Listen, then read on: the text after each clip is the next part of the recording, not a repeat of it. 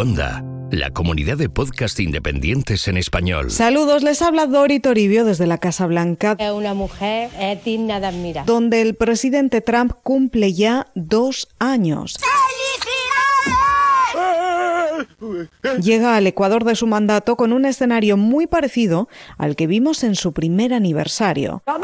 Trump celebra dos años de presidencia con el gobierno cerrado, una decena de investigaciones abiertas, una batalla con los medios y una avalancha de polémicas y de tweets. Todo en la semana número 104 de Donald Trump en la Casa Blanca. Los hilos de Washington con Dori Toribio. Trump cumple dos años en la presidencia de Estados Unidos con un cierre de gobierno de un mes. El shutdown, o cierre parcial de gobierno, comenzó el 22 de diciembre y un mes después sigue exactamente igual, con las posturas de republicanos y demócratas enfrentadas. I want this to end. It's got to end now. These are not talking points. These are the heartbreaking realities that are hurting innocent, precious human beings every single day on both sides of the border.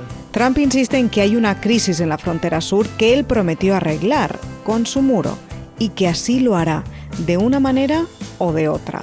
Con un cierre de gobierno arrancó 2018 y con otro cierre de gobierno empieza 2019 por el muro por esos 5.700 millones de dólares de presupuesto a los que los demócratas dicen de ninguna manera. I'm not for war.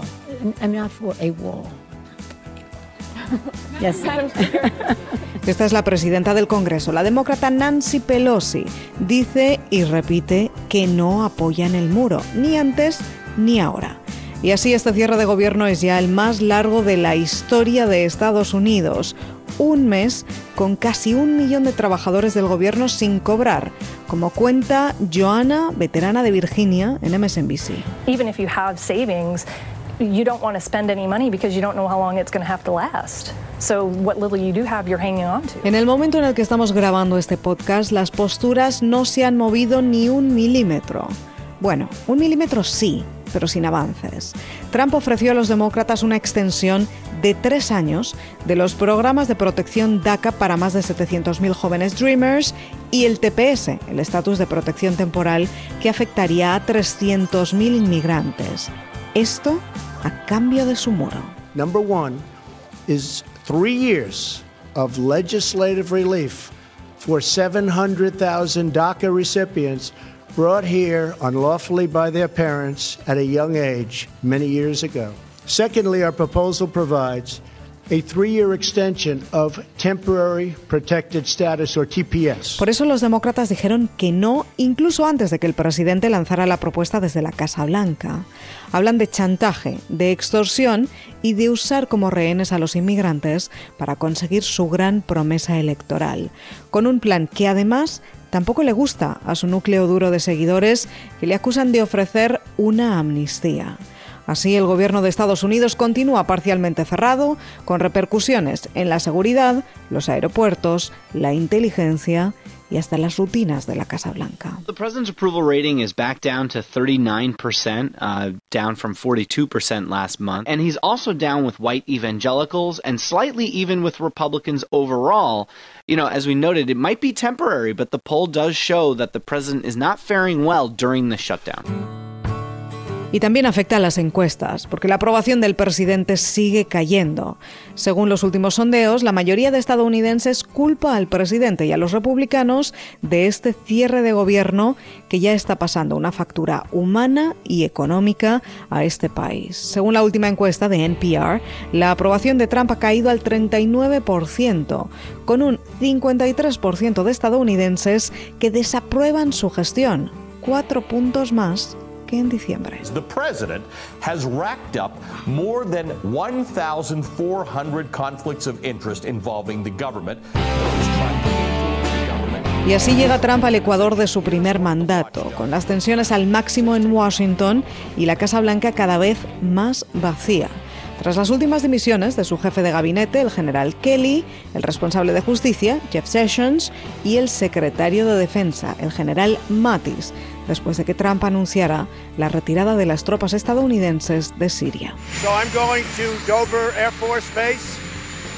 A very sad occasion. Uh, we'll then be back and uh, we have a very busy day planned. Pero sobre todo, Trump cumple dos años con esa nube rusa que no se disipa. El fiscal especial Robert Mueller lleva ya año y medio de investigación, que empezó siendo sobre si la campaña de Trump conspiró con Rusia para interferir en las elecciones de 2016, pero que se ha extendido a una investigación con múltiples aristas, en las que han presentado ya 192 cargos, con 36 personas acusadas, 7 que se han declarado culpable y 4 condenados con penas de cárcel de momento. Y los nombres van desde el ex jefe de campaña de Trump, Paul Manafort, a su ex abogado personal, Michael Cohen. He knows the truth. I know the truth. Others know the truth. And here is the truth.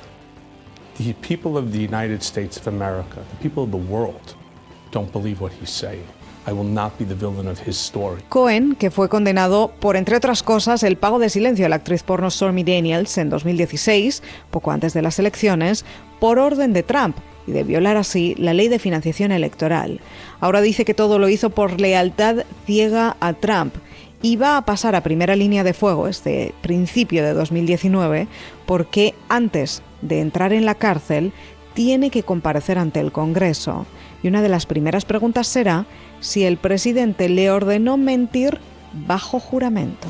This is CNN Tonight. I'm Don Lemon, and we have breaking news tonight on the Russia investigation. Here's what BuzzFeed News is reporting that President Trump directed Michael Cohen to lie in his testimony to Congress about negotiations to build a Trump Tower in Moscow. Porque este ha sido uno de los primeros grandes titulares del año. Una publicación de BuzzFeed así lo aseguraba, desatando un terremoto monumental aquí en Washington, porque eso supondría obstrucción a la justicia por parte del presidente de Estados Unidos. Pero el equipo de Mueller lo desmintió en un raro comunicado horas después. And just a few moments ago, we learned that BuzzFeed was going to pull their reporter from the program because Robert Mueller's office was about to weigh in. Solo desmintieron este, eso sí, no desmintieron otros titulares con los que Trump cumple dos años en la Casa Blanca, como que el FBI investigó si Trump trabajaba para Rusia después de que despidiera el director del FBI, a James Comey, en 2017, o que Trump no ha dejado rastro documental de sus cinco encuentros con el presidente ruso, con Vladimir Putin, con presiones a los traductores y todo. Well, I respect the move, but the entire thing has been a witch hunt, and uh, there is no collusion between certainly myself and my campaign. Pero Trump sigue repitiendo que todo esto es una gran caza de brujas y que él es el presidente que más cosas ha conseguido en la historia. Con una economía plagada de buenas cifras, un desempleo en mínimos, una reforma fiscal en marcha, una guerra comercial algo más calmada y dos jueces conservadores más en el Tribunal Supremo de Estados Unidos. Well, Supreme Court Justice Ruth Bader Ginsburg is recovering at a hospital here in New York City this morning. Con un ojo puesto además en la juez progresista Ruth Bader Ginsburg, de 85 años y recién operada de un cáncer. Los hilos de Washington con Dori Toribio. Así termina el segundo año de mandato de Trump. ¡Menos mal! Y llega un tercero muy agitado. Sacudido, no agitado. Con los demócratas ahora con el control de la Cámara de Representantes tras su victoria en las legislativas de 2018. Vamos tranquilo que yo tengo el control. Lo que complica las cosas y mucho al presidente y a los republicanos para sacar adelante cualquier cosa o no sacar adelante nada. Te explicas fenomenal. Y con una temida palabra sobrevolando esta ciudad cada vez que estalla un nuevo escándalo. A ver. El impeachment, el proceso de destitución. Ah, ah, vale. Una palabra que el propio presidente tuitea para advertir a los suyos de lo que podría pasar si pierde su apoyo. Eso está muy listo. Ahora que empiezan ya a calentarse los motores hacia las elecciones presidenciales de 2020, con los primeros nombres anunciando ya sus candidaturas hacia las primarias.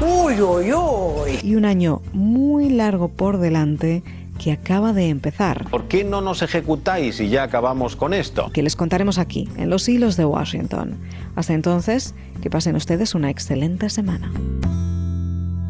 Puedes escuchar más episodios de Los Hilos de Washington en cuonda.com y además encontrarás... Aquí está, ya volvió, el Valle de los Tercos. Hoy te traemos a un emprendedor que logró lo que casi ningún latinoamericano, venderle su startup a una gigante de Silicon Valley. Creo que como startup siempre te estás ahogando.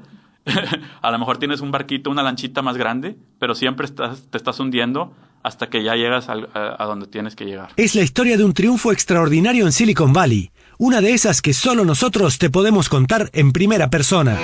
Somos Fernando Franco y yo, Diego Graglia, y esta es la tercera temporada del podcast de Silicon Valley en español.